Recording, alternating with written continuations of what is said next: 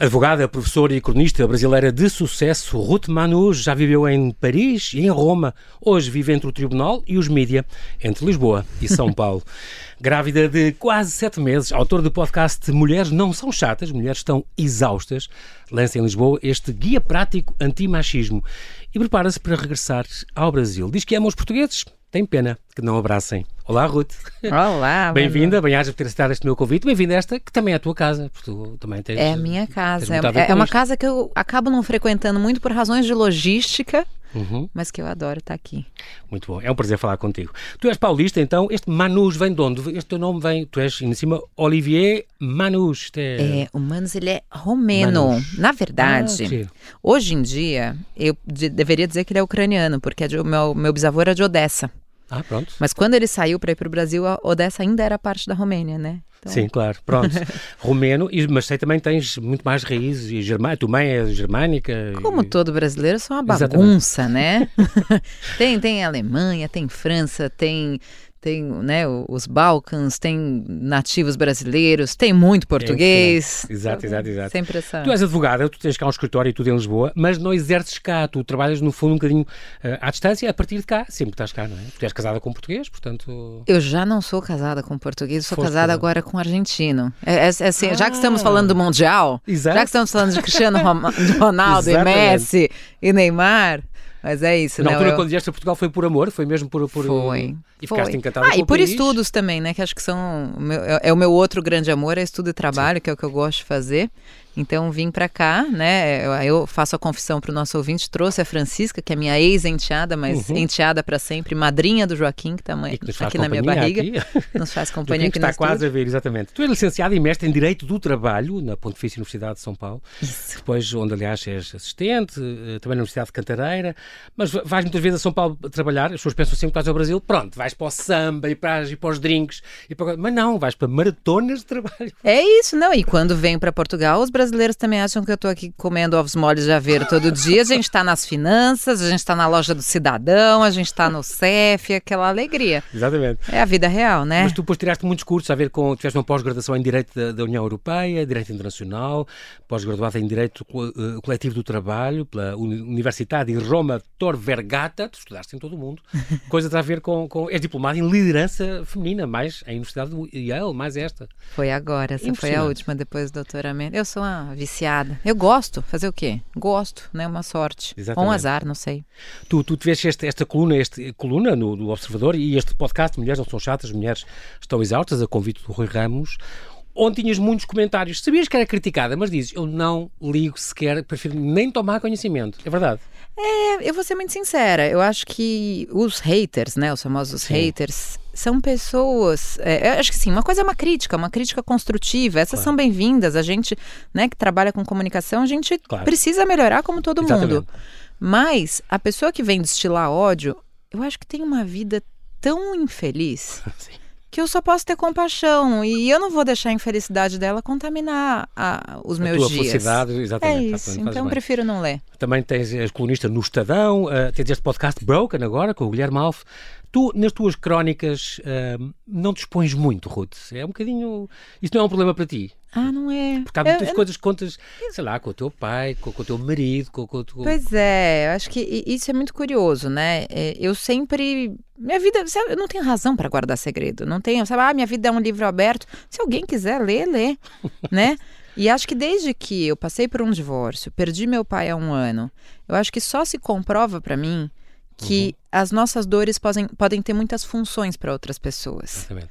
Então, assim, já um que eu vou um sofrer. Já que eu vou é? sofrer, pelo menos que eu operacionalize isso para Uhum. servir de alento para outras pessoas. É engraçado porque tu. uh, é o que eu sinto um bocadinho a ler as tuas crónicas. Tu, tu trazes a tua vida, ao trazer um bocadinho a tua vida pessoal, mas e fazê-lo com respeito e com, com, com, com a graça com que tu escreves e tudo. E, e tu és muito acutilante nas coisas que dizes, assertivo, é muito curioso. Ao mesmo tempo, uh, dá-te credibilidade. As pessoas gostam de se rever nisso. Percebeste um dia que, trazendo a minha vida, é o meu caso e as pessoas identificam-se, não é? é? É um bocadinho a ideia que eu tenho. Você sabe que eu acho que até, até o advento das redes sociais, as pessoas ainda queriam acompanhar personagens de novelas e de filmes. E a partir do momento em que a vida real é oferecida para as pessoas, as pessoas preferem a vida real. Uhum. Então, a, a, né, eu brinco, né? Até a função do paparazzi perdeu um pouco o propósito, porque as pessoas expõem as vidas antes Exatamente. do paparazzi precisar tirar foto. O Instagram tá aí para isso. Exato. Mas eu acho que eu gosto da ideia, a ideia não é, né, ah, vender a minha vida e ter mil publicidades e não sei o quê. Não é isso. Mas se é uma vida que dá sentido para outras vidas, uhum eu vejo como uma função muito, muito grata na e, vida. E social, uma função social, de ajudar os outros que se podem identificar. É. Isso é muito importante. Depois de escreveres umas eh, no, no Brasil, saíram que estes dois livros, Pega lá uma chave de fenda e outras divagações sobre o amor, e um dia vamos rir disso, de, de tudo isso, são livros de crónicas. Em Portugal saiu este Modéstia à Parte, coisas que o mundo inteiro devia aprender com Portugal. E este Mulheres não são chatas, as mulheres estão exaustas, já saiu o ano passado. Um, onde tu dizes que as mulheres entraram no mercado de trabalho e as tarefas domésticas não foram redistribuídas entre os homens e as mulheres. Mas estávamos a falar disto. Tu queres também arriscar-te na ficção. É um sonho que tu tens. Um dia hum, tu tens muitas histórias na cabeça, diz-me, disseste uma vez. Escrever ficção? Sim. Eu tenho, na verdade, eu tenho um romance inteiro na minha cabeça. Então, quando é que a gente o lê? Ai, eu não sei. Você sabe que eu tava brincando, tava falando com o, o João Gonçalves, né, da, da, editora Cultura, que publica meus uhum. livros, e ele contou uhum. de uma colega minha de editora que a cada vez que tem um filho, publica um romance. Aí eu falei, gente, mas como assim? Porque até onde. É, meu primeiro filme é assim, até onde eu sei, um recém-nascido em casa, você não tem tempo para escovar os dentes. Exato. Quanto mais? E ela escreve o romance. Eu falei, olha, então me deu uma pontinha de esperança. Eu falei, vai que esse rapaz é muito calminho, dorme ah, muito. É. Eu fico em casa, vou escrever nisso. Vamos ver. Vais ver. Vamos esperar. Muito otimismo, faltam, né? Faltam três mesitos para vermos como é que isso deu. Outro, falo dos teus hobbies, é muito curioso, porque um dos teus hobbies é passear em cemitérios. O que é isto? É passear mesmo? Há cemitérios lindos que vale a pena conhecer? Eu adoro. E a gente já chegou num, num nível superior. A Francisca está aqui balançando a cabeça. A Francisca tem 12 anos. Sim. A gente outro dia gravou um TikTok no Cemitério dos Prazeres. Ficou excelente. Que é muito bonito e tem visitas patrimoniais, é verdade. É isso. Mas Eu... também não são os jardins como a Inglaterra e como na Irlanda. Não. São autênticos aqui, não. É mais cemitério, Mas é, cemitério. É, é muito... eu, eu gosto. E, e é eu curioso. gosto como escritora. Eu acho que uhum. é muito rico. Quando você anda por, por cemitérios, imaginar as histórias. Porque Sim. eu acho que fora dos cemitérios, as histórias muitas vezes vêm prontas. Né? As, os Exato. protagonistas estão atuando.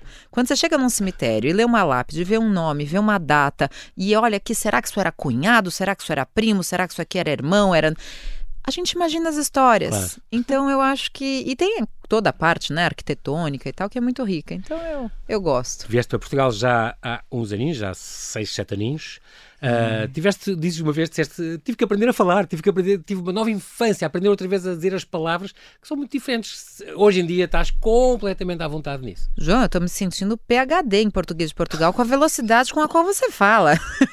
é maravilhoso. Vou ter, eu vou tô... ter cuidado, vou ter cuidado. Não, não, mas, mas agora estás a perceber muito Mas bem. eu acho ótimo. Isso é, é bom sinal para mim, exatamente, né? Porque, porque você, a Francisca, são pessoas que falam rápido, falam rápido, mas eu lembro que assim que eu cheguei para minha pós-graduação na clássica em Direito União Europeia, eu acho que assim, eu, eu perdia um terço do que falavam. E isso porque eu venho, né? Eu tenho um, o marido da minha irmã, um cunhado que é de Coimbra e que fala difícil. É engenheiro. Não, não é que eu vim sem entender nada do que estava acontecendo. Eu já Sim. tinha uma base. Está a trabalhar lá no Brasil e foi para lá com MBA, com tudo. Exato. Mas ele é como tu, ele é um imigrante uh, privilegiado, não é? É uma elite. Sim, sem dúvida. Qual é, qual é o, o melhor uh, e o pior de Portugal? O que é que tu achas que é? Diz-me uma coisa ou duas que são, acho que mesmo que é um top, e uma outra que eu não aguento mesmo e continuo a não aguentar. Olha, eu acho que falado que vou começar pelo mal para ir para o bom depois. Está bem. É, eu acho que que existe uma, uma, uma casca grossa ainda, né, sobre muitos portugueses e que é Referente quando a, a gente é, é, é uma camada de autoproteção, eu acho, né? Não sei se ela é histórica, porque que ela existe. Ela existe em, em, todas as camadas sociais, em todas as pessoas, aquela coisa da inviolabilidade da minha vida, né? Outro dia ah. eu tava, tava indo para uma entrevista e alguém, e alguém que, que gosta muito de mim, e, né, do, da, da editora falou assim: olha, se perguntarem sobre como você conheceu seu marido, evita falar que foi numa aplicação, né? Num aplicativo de Sim. encontros. Eu falei, gente, mas por quê?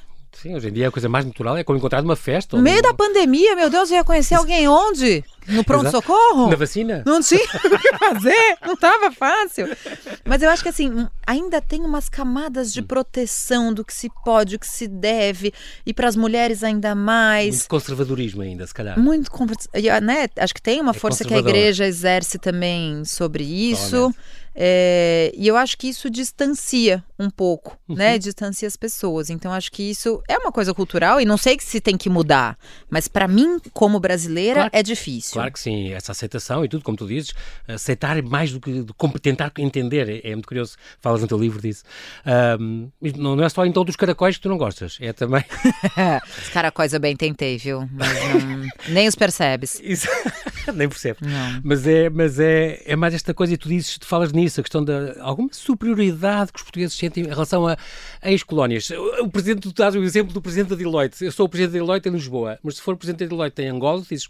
É, eu não é a mesma coisa. Mais... Exato, sou mais e, Mas você sabe que isso é uma coisa que eu sinto nas elites né? Uhum. É, quando a gente está conversando com pessoas que estão em outras camadas em Portugal, eu acho que a coisa da irmandade com os brasileiros e tal é muito mais forte, né? No meio no qual eu sempre estive e continuo estando inserida de uhum. clássica, uhum. doutoramento, advogados e famílias tradicionais, né? Uhum. Nesse meio, existe realmente esse ranço. Parece que se o seu mestrado veio do Brasil, ah, é um mestrado do Brasil. Mas for de ah, Cambridge se... ou, de, ou da Universidade de Lisboa essa, ou da Nova. Essa, é, essa métrica de onde vem o valor, Sim. né?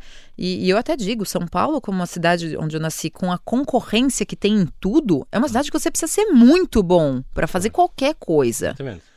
Então acho que, né, relativizar isso. É pena. Mas eu tenho que falar da parte boa, né? Que eu claro, falei, exatamente. Não, a parte boa que eu acho que é muito maior é. Ah, eu, eu sou muito apaixonada pela forma como Portugal lida com a terra. A relação de Portugal com a terra é uma coisa que eu acho que eu aprendi muito. E não só como alguém que vive na né, selva de pedra paulistana, mas eu brinco, né? Eu sempre falo que as comidas aqui têm endereço, né? Você sabe, a maçã de Alcobaça, pera rocha do oeste, a cereja do fundão, o porco alentejano. Você sabe da proveniência. E é maravilhoso isso. Claro. Conhecer a época da safra. Você é, tá em Lisboa, você anda um pouquinho, você tá no campo, você anda um pouquinho, você tá no mar. As pessoas Sim. tomam banho de mar maluco no dia 1 de janeiro, que eu nunca pois é. entendi é. esse hábito.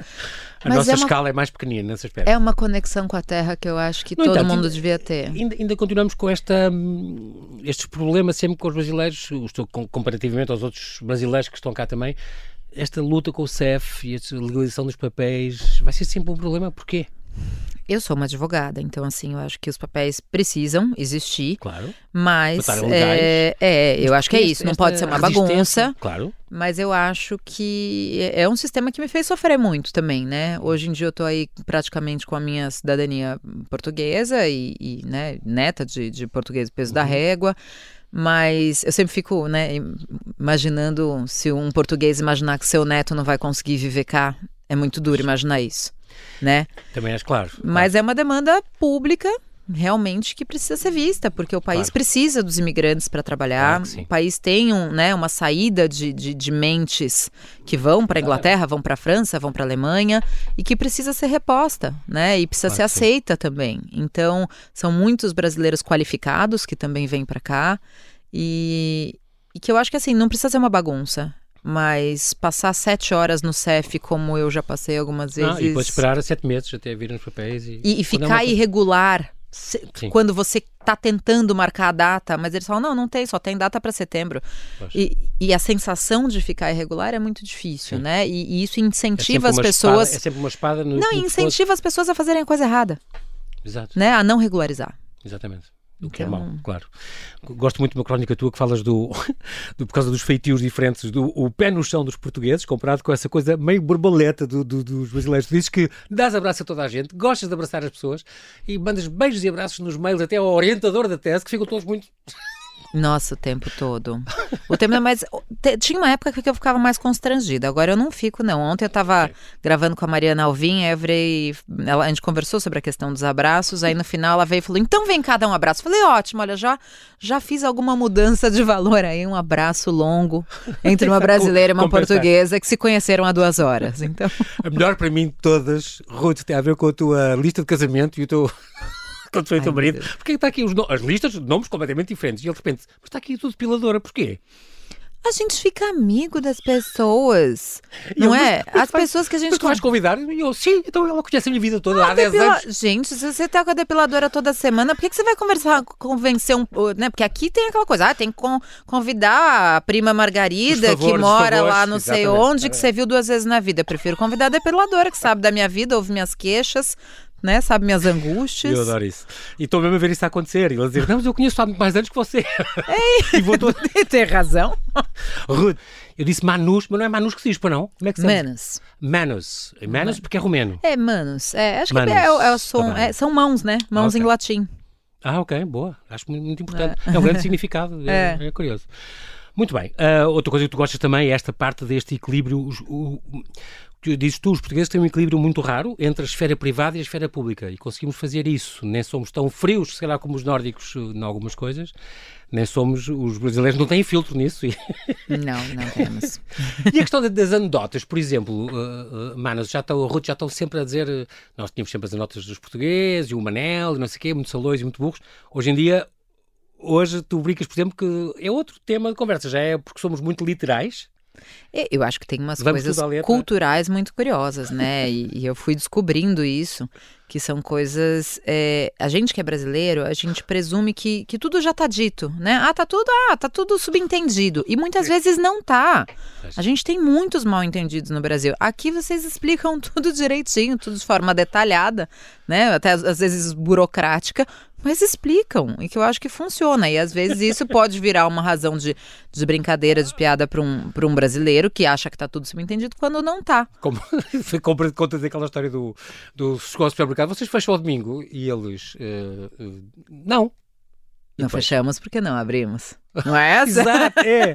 Não, não fechamos. E a, senhora, a pessoa foi ao restaurante ao domingo e estava fechado. Então, mas disse que não, não fechavam. Não, não, não fechamos porque ao domingo nem sequer abrimos. Está bem, ok. Eu famoso, e tá errado? Errado não tá. Não, não tá, Eu tenho mas- uma história semelhante. Eu, eu morava perto de uma panificadora, assim, antiguinha, e um dia eu passei na porta, já tinha uma folha fechada. Isto aqui em Lisboa, Eu- em Lisboa. Aqui em Sim, Lisboa. sim. Eu coloquei a cabeça pra dentro, virei pra senhora e falei: senhores ainda estão abertos? Ela falou: estamos. Aí eu entrei, olhei, não tinha nada ainda na vitrine. Eu falei: o que, que ainda há hoje? Ah, já não há nada. E aí, não, mas ela estava certa, porque eu podia ser, sei lá, da vigilância sanitária, Ah, ok. eu podia ser uma fornecedora de farinhas, eu podia estar precisando da casa de banho. Também estava aberto Uma para coisa coisas. é, aberto Sim. está. Não para o cliente comprar coisas. Pra com- comprar pão já não tem. Mas não tá errado o Não está raciocínio. errado, eu sei. Aprendi contigo num- numa das suas crónicas, ou não, já não, não, não me lembro se foi aqui, que a questão de que o Brasil chamava-se Pindorama. Pindorama, tem uma música de criança. O Brasil antes de Cabral. Já tinha nome, antes de chegarmos, antes dos portugueses chegarem em 1500, a descoberta é ensinada de maneira diferente no Brasil. Esse Agora, agora começa a ser ensinado de forma diferente, mas na minha época ainda não era. ainda eram os descobrimentos portugueses, aquela coisa, e o, e o, e o Pedro Álvares Cabral. E agora é um bocadinho quase uma invasão, porque nós já existíamos, já vocês não nos descobriram, também os japoneses também dizem isso, não nos descobriram. Nós bem, mas nós falamos em descobrimentos porque daqui Nos apresentaram para a Europa, digamos. Exato. Eu acho que é diferente. Eu brinco, eu falo também sobre isso, né? descobertos por, por, por vocês. É- Se eu chego é aí na sua mesa e pego o telemóvel do, do João Sim. e falo: Olha, descobri o seu telemóvel, agora ele se chama Jussara. Você fala: Não, esse é meu telemóvel, meu há muito tempo. Mas peraí, ele já existia, ele já tinha nome, Claro. ele já tinha dono, né? Exato. Precisa repensar isso. Vamos falar então deste livro, Guia Prática Antimachismo para Pessoas de Todos os Géneros. É uma edição Cultura, uma venda que correu muito bem no Brasil. Ouvi dizer, um livro de bolsa, é um livro bem pequenino, 130 páginas, inversamente proporcional à sua importância. É muito curioso, está todo rabiscado. Uh, mas uh, é, é muito curioso e fizeste isso muito bem, Ruth, em cada capítulo, no fim de cada capítulo, que são pequeninos, pronto, não amassam nada, lêem-se lindamente, é bestial e são muito importantes todos eles. São uma espécie, para mim foi uma espécie de uh, post-it, são os lembretes. Olha, há isto, e há isto, e há isto, e há isto. Só se outras pares têm coisinhas amarelas e pôr no... Mas no fim de cada capítulo, quem quer ler mais e aprofundar, tem, tens uma série de referências com livros, séries, filmes, artigos na net. Isso é muito bom. E tens na epígrafe isto a dizer: o oposto, o oposto do machismo é a liberdade. Uma coisa muito bonita. Começas com este lindíssimo também elogio ao teu pai, que tinha quando isto saiu tinha-te tinha deixado há muito pouco tempo, depois de uma coisa, de uma crise de asma. Uh, e gostei muito da coisa que tu disseste: não estou pronta, nunca estarei. Eu já vivi isso há alguns anos também com a minha mulher e, e, é exatamente isso. Mas o que não nos impede de ter a fazer a nossa vida, de passar a nossa mensagem, isso é muito, muito curioso. Então, depois das tuas uh, crónicas, nomeadamente estas, as mulheres não, não são chatas, estão exaustas, as mulheres estão exaustas, que é uma das mais lidas em, em Portugal, com milhões de, de leituras cá. Uma pergunta ainda antes deste livro, custa, e por causa deste livro, custa-te ver estas realidades como, por exemplo, no Irão? O que se passa lá e esta luta que as mulheres têm por menor do véu, mas uh, o que isso Custa. implica, as pessoas que já morreram por causa disso.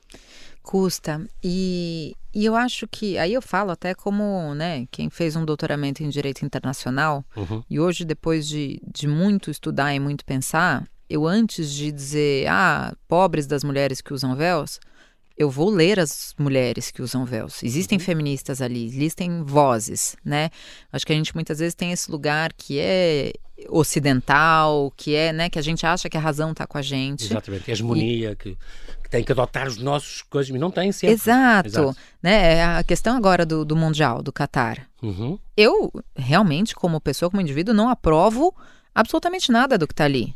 Agora, a culpa é do Catar ou a culpa é da FIFA que leva o Mundial para um país onde as regras são essas? Eles têm a liberdade ideológica para isso, né? E eu, até como advogada trabalhista, eu digo: a única parte que eu não perdoo são as mortes de trabalhadores nas obras. Porque essa não é uma decisão ideológica, essa é uma decisão econômica. Claro. Então acho que e me custa, mas me custa também muito ver, acho que me custa até mais para ser sincera ver retrocesso como a gente, né, acho que aqui em Portugal não, mas no cenário que o Brasil Viveu, atravessou. Por exemplo, por exemplo, com o Bolsonaro, é verdade? É, e eu acho que assim, a gente tem um alívio momentâneo, né, mas Sim. a gente não tem... Como tu escreveste aqui, o Trump é um príncipe uh, ao lado, um príncipe culto ao lado do Bolsonaro. Não, e, e se parar para pensar nisso, um momento o, triste. o alívio norte-americano também, do, da eleição do Biden, já está batendo na porta aí o Trump e outras pessoas Exatamente. com ideologias até piores, né, como, como governador governador da Flórida. Há que lutar todos os dias. Todos os dias, né? Então falas, acho que assim. Falas disso aqui. Todos os dias há que lutar um bocadinho. Me dói é uma, mais é o retrocesso exato, exato. do que o atraso, né? Teoricamente, Sim. em alguns lugares. A sociedade no Brasil agora ficou muito bipolarizada, certo? Sentes isso? Ficou, imenso. ficou. E, e, eu não sei lidar com isso. Tem muita gente que fala, ah, não, mas vamos deixar isso de fora das amizades, vamos deixar isso de fora. Eu, eu, eu não tenho esse sangue de barata. Também diz que falar de direita e de esquerda em Portugal são coisas muito diferentes. A nossa tem mais a ver com a economia, é, se calhar. Eu acho que agora a gente vê em Portugal nascer uma, uma direita né, que vai aí numa linha de Trump, de Bolsonaro, e que eu acho que é preciso estar atento. E a muitos países uh, europeus, né? É isso, é basta a Le Pen, esta... né? Eu acho que. E, e, e, não, é, não é diferente cá. Mas eu acho uhum. que quando a gente fala. Itália no, também. Quando a gente fala mais da, da direita meu irmão usou outro dia uma expressão, né? A direita que come de garfo e faca, que dá para conversar. Sim. Né? E, claro. e, no Brasil a gente tinha isso, e eu sempre gostei de ter amigos e pessoas que pensam diferente de mim. É, mas que pensem com cabeças democráticas, né? Uhum. Que a gente respeite a lei, que a gente respeite a regra. Então, acho que dentro dessa abertura direita-esquerda, a gente tem muito a construir uns com os outros. Agora, quando a gente está falando de desrespeito à norma, de ditadura, de ofensa a direitos, de ofensa a direitos de minorias, aí é outro assunto. Claro outra conversa. Por cá, o homem foi sempre prioridade. Sempre tivemos, tivemos esta sociedade patriarcal, é verdade, como tu explicas aqui também, já 3 mil anos antes de Cristo, foi uma sociedade construída assim. Diz que demora gerações a, a, conquistar, mas é uma luta que tem que ser feita diariamente. Dás um exemplo, por exemplo, aqui daquela questão das, da igualdade dos salários das mulheres e tu apresentas aqui um estudo da, da ONU que diz eh, para as mulheres terem, porque há, há um dos argumentos é, não, a minha, mulher, a minha empresa já tem muitas mulheres, não sei o quê. Depois tu fazes as perguntas, também não veja lá, estão em lugares de liderança ganham o mesmo que os homens. Uh, no, nas chefias têm o mesmo número de, de, homens e mulheres e não sei o quê. E, e mesmo assim estão nessas chefias. que 250 anos, 250... antes de 250 anos, não vai chegar a essa igualdade. E sabe o que eu acho interessante? Se a gente olha para a Revolução Francesa, né, uhum. tinha uma mulher chamada Olympe de Gouges, que quase ninguém estuda na escola, Sim, apesar de a gente estudar Danton e Robespierre e ah, tal. E era fraternité, égalité e liberté. Mas égalité para quem? Né? E, esse era o ponto. Tanto não era para as mulheres que ela escreveu a Declaração dos Direitos da Mulher e da Cidadã, que não foi aprovada e ela foi para a guilhotina grávida. Exatamente. Há 250 anos. E, a, e, e aí vem a, a ONU. Vem, dizia mesmo do, do, dos da, homens, direito dos homens. Dos que... É, e a gente ainda tem a ingenuidade de falar, não, é homem no sentido de ser humano. Não, Sim, é. não é. Tanto que ela escreveu a das mulheres e não passou. E, e, e ela falava de igualdade salarial nessa declaração, que é lindíssima, vale a pena procurar o texto, hoje em dia está disponível.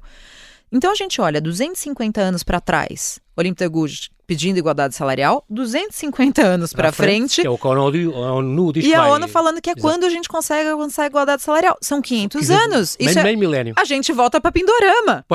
500 anos, a gente volta para as grandes navegações. É impressionante. E alguém vem me dizer do tipo, ah, não, mas a situação está melhorando, vocês estão reclamando, mas vocês já estão no mercado de trabalho. O quê? Tu, tu, é, é, muito engraçado porque ao mesmo tempo uh, um, falas dos casamentos, por exemplo, as pessoas, dizes tu, uh, que as pessoas devem ter mais paciência para não haver tantos divórcios. É, é, é, muito curioso. Falas nesta geração mimada, quando alguma coisa não vai bem no casamento, saem do casamento, em vez de tentar resolver a coisa. É como aquela coisa da, da lâmpada, não é? Quando a lâmpada fundiu, vamos trocar de casa. Em vez de. Vamos trocar a lâmpada. e que eu acho, e eu venho aqui no meu lugar de falar de pessoa que se divorciou, mas Sim. que se divorciou depois de Muita tentativa Tentar. e conversa, e hoje somos amigos e tá tudo bem, a filha dele tá aqui no estúdio com a gente. Então, assim, isso sim, né? Mas aquela coisa imediatista, né? A gente é uma geração do descartável. E essa coisa importante de dizer casa com alguém que possas mandar a merda ou possas. Ah, precisa, não é? se a pessoa se zangar, zangar é natural, as coisas depois resolvem-se e continua-se a construir. Não é? E eu acho que assim, não é o mandar a merda de forma ignorante. Mas eu percebo essa, mas essa é do ideia. tipo de uma hora que você fala, ah, mano, chega, hoje Exato. não, sabe? Olha, vamos ver uma série, amanhã é outro dia. Tu amanhã acreditas no amor. Acredito muito. É a única coisa na qual eu não tenho a menor dúvida. Não, não balanço nesse assunto. Sem, sem exploração das mulheres, o sistema atual não subsiste. É uma frase também muito ouvida e, e, e até por filósofos e estudiosos. Essa eu estou Mas... bem acompanhada com o professor Boaventura de Souza Santos, né? Que diz que o capitalismo assenta sobre duas bases, que é o patriarcado e o colonialismo. Se a gente subtrair a exploração das mulheres ou a exploração do hemisfério sul de um modo geral, das uhum, ex-colônias, uhum capitalismo não subsiste. Então, Exatamente. Então teria que ter um novo sistema.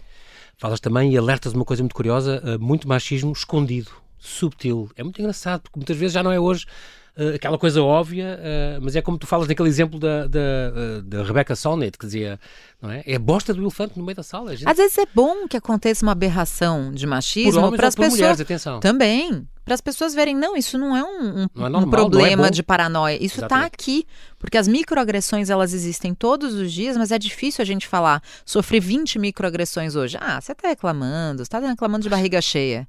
Né? A agressão grande ela também serve de, de uma forma pedagógica para mostrar que o problema existe. Todos temos pensamentos e comportamentos machistas que temos que mudar. É uma coisa que tu dizes também, defendes aqui. As opressões críticas ou, ou críticas ou julgamentos silenciosos são os mais dolorosos. É, e eu acho que eu, como mulher, e eu, como mulher que estuda isso, trabalha com isso como advogada, escreveu esses livros, eu erro todo dia. Uhum. Né? Quantas vezes eu julgo a roupa de outra mulher? Quantas vezes eu julgo o corpo de outra mulher? Quantas vezes a gente julga a maternidade de outras mulheres?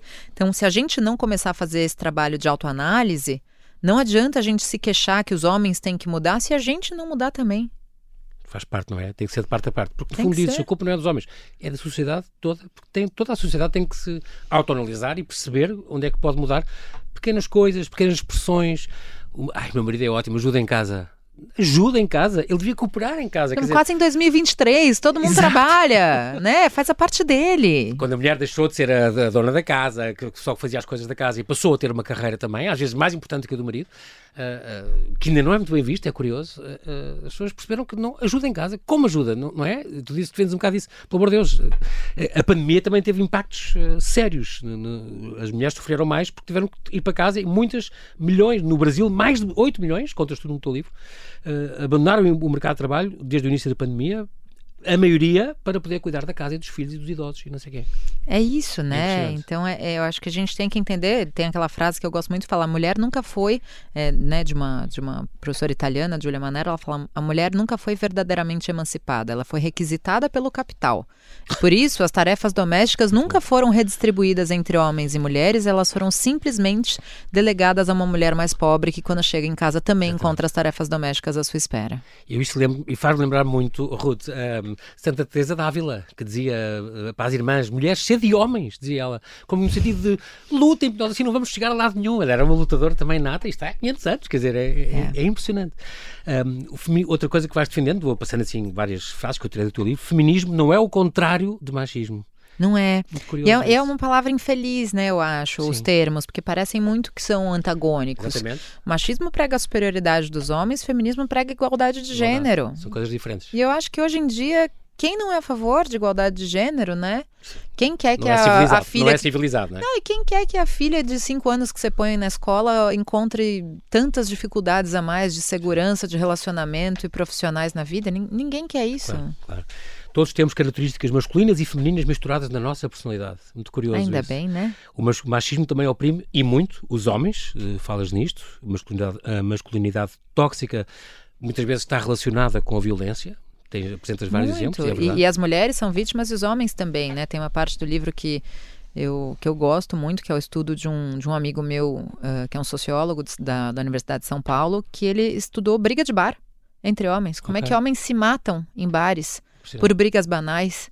Né, e como a masculinidade tóxica está por trás de tudo isso, e nos estádios, né, agora em época de mundial, e no trânsito, e nas rixas. Então, são tantas situações em que a masculinidade mata os próprios homens, além de matar as mulheres. Uhum. Falas também da violência contra a mulher. A violência que tu dizes já não é só aquela hum, física ou a sexual, mas esta violência que dás vários exemplos de patrimonial, psicológica, verbal, moral. Muito curioso isso, de, de, de expor a vida, ou fazer-lhe acusações, ou expor aos amigos a vida íntima da mulher, este tipo de coisas. Parece que a, a violência é sempre uma coisa que mora muito longe da gente, né? Em outros bairros, em outros países.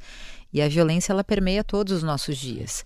Então eu sempre falo, também, né? Que também dispões de um modo especial, porque contas um caso, contas um caso contigo. É, e que eu acho que eu demorei muito tempo para contar, mas que eu acho que, que é relevante, claro. mesmo que ele não seja uma coisa, né, que a gente fala, meu Deus, ela foi agredida, horrorosa. Sim. Não, foi. E, e, a gente tem que dar o valor claro. para as coisas que parecem pequenas também. Um beijo não interessa, não consentido, não interessa, é a mesma coisa, claro. E eu acho que, né, quando a gente vê aquela coisa do homem que fica nervoso e dá um soco na parede, e dá um soco no sofá, Uhum. Isso é violência, porque isso gera medo. A mulher que está perto de um homem que dá um soco num móvel ou no painel do carro Descarrega. só se pergunta se ela é a próxima. Uhum.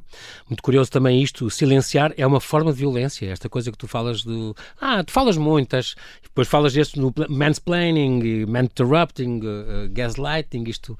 Muito curioso estes, estes, estes uh, conceitos, porque eu comecei a ler isto e a perceber, meu Deus, eu vejo isto acontecer... O tempo todo. O tempo todo o tempo todo e, né, e quantas vezes as mulheres... o pior é a gente não se perceber que isto é mau e é um indício de algo não está bem e que devia ser mudado. É retórica, o pensamento. Eu, eu gosto desses termos todos, né? Mansplaining, interrupting, gaslighting, appropriation, repeating, que ainda não tem nome em português, uhum. porque eles são diagnósticos. Sim. Né? São coisas que a gente faz como mulher, a gente sofre como mulher, homens fazem, e que a gente pode ficar atento para tentar mudar, porque não é São difícil. sintomas que aparecem e que a gente detecta aqui, sintomas de uma doença, de uma coisa que isto não está bem. É o que é que podemos fazer para melhorar isto? É uh, depois os estereótipos femininos, falas também disso, uh, uh, que, eu, que eu direi esta, esta tua frase, se não são brancas, altas, heteros, silenciosas, sorridentes, com pernas esculpidas e salto alto, já estamos em dívida à partida. As mulheres já não têm hipótese. É o é? padrão Barbie, né? Eu sempre falo, tudo Exatamente. que uma mulher tem diferente de uma Barbie é sinônimo de defeito. A gente pede desculpas à sociedade por ser baixa, por ter a cintura larga, por não ter olhos claros, por não ter cabelos lisos, por não ter um Ken. E por aí vai, né? E, e como aquela desculpas. coisa que diz, no homem barriguinha e tal é charme, o homem envelhecimento é, Os é, cabelos é, brancos. é amadurecimento, na mulher é apodrecimento, isso Descartabilidade, é, né? É diferente. Descartabilidade. Esta cultura da imagem das redes sociais também não ajuda. O homem, quando a gente fala, ah, não, é um homem de 50, 55 anos, né? A gente fala, ah, parece uma figura interessante. Uma mulher de 50, 55 anos já é vista de outro jeito. Sim. Né? Então, assim, profissionalmente, eu brinco, a nossa vida profissional, ela dura 20 anos, que é dos 30 aos 50, quando a gente é mais ou menos levado a sério. Sim. Depois a gente é velha e devia estar em casa, antes disso a gente é uma miúda. Enquanto a vida profissional dos homens vai tranquilamente dos 20 aos 75 sem que ninguém questione Exatamente. essa capacidade. A questão dos brinquedos desde pequeninos é muito importante, e dás o caso de Estocolmo, esta, a questão do menino, menino azul, né, o Bolsonaro, escreveste isto um tempo antes, o Bolsonaro acabou depois de fazer uma grande polémica com o ministro dele, o menino é rosa e o menino é azul, e este tipo de coisas. Aquela, eu adorei aquela tua frase do cool girl, cool girl as mulheres que gostam de cerveja e de, de Fórmula 1 e de churrascos e de, e de, de junk food é uma cool girl, é uma mulher que, é, no fundo, é um, é um homem dentro de um corpo de mulher tida como fisicamente fabulosa. Que é um mito do Mas é cinema, é né? A Megan Fox comendo hambúrguer X-Bacon todo dia ficando com aquele corpo. A conta não fecha. Nenhuma de nós consegue fazer isso. Gostar de junk food a gente gosta, gostar de cerveja eu gosto. Mas assim, que isso seja um gosto genuíno, uhum. né? Como eu, quando conheci claro. o mito da cool, cool Girl, eu me perguntei, eu falei, será que meu gosto por futebol é genuíno ou era só meu passaporte para o universo masculino? Para ser aprovada não, pelos homens. sempre o teu pai, cá está, tens aqui a homenagem ao teu querido pai, que, que, que era isso, levava-te ao futebol, levava-te não sei o quê. E sim, isso era gosto genuíno, né? Mas, por pá. exemplo, eu não gosto de whisky, que é uma coisa do universo masculino. Sim. Eu preciso gostar? Não, não, não preciso. Claro não, também não gosto. Não faz parte de mim. Olha. A ditadura da beleza. Uh, esta questão também curiosa das letras das músicas, tu falas nisso, não é? Ela mexe comigo porque é bonita e tal O conceito de beleza também evoluiu muito e, portanto, as coisas não são como eram antigamente, mas a pessoa ser escrava disso, disso dá uma baixa autoestima e, portanto, problemas psicológicos e não sei o que. É, o, o, o, desfile das Angels da Victoria's Secrets, Sim. né, daquele padrão das modelos, ele estava aí até outro dia. Né? Então, assim, o padrão ainda é muito latente e a gente é cobrada todos os dias para se encaixar nele. Eu, eu, na minha gestação de sete meses, Quantos dias eu me pergunto, quantos não todos, quando é que eu vou voltar a cabeça nas minhas calças? Que eu já não achava que eram pequenas, entendeu? Eu já queria que fossem menores, mas agora eu falo, olha, se calhar não era tão mal assim, né? Se eu couber nela, já tá de bom tamanho. Mas é um pensamento que não acaba, nem quando você está fabricando uma pessoa na barriga. É incrível. Muito bem, acho que este livro, uh, Ruth, nós, nós não temos mais tempo, mas este, este livro é, fica aqui esta, esta dica, uma edição da Cultura. Ruth Manos, uh, Guia Prático Antimachismo para pessoas de todos os géneros. Um livro de bolso que devíamos ter todos na mesa cabeceira, eu acho, porque é importante evoluir. Como tu dizes aqui muito bem, uh, devíamos saber evoluir todos os dias um bocadinho e porque a educação empurra, mas o exemplo arrasta, não é? É uma palavra que eu gosto muito, muito, muito curiosa. Ruth, um grande beijinho, muito bem-ajas por teres Obrigada, uh, partilhado este, esta conversa connosco. Fica aqui o convite para que leia e interiorize esta obra muito, muito importante para melhorar um bocadinho todos os dias, pelo bem do planeta, pelo bem de toda a gente. Muito obrigado, Ruth. Obrigada, até a próxima.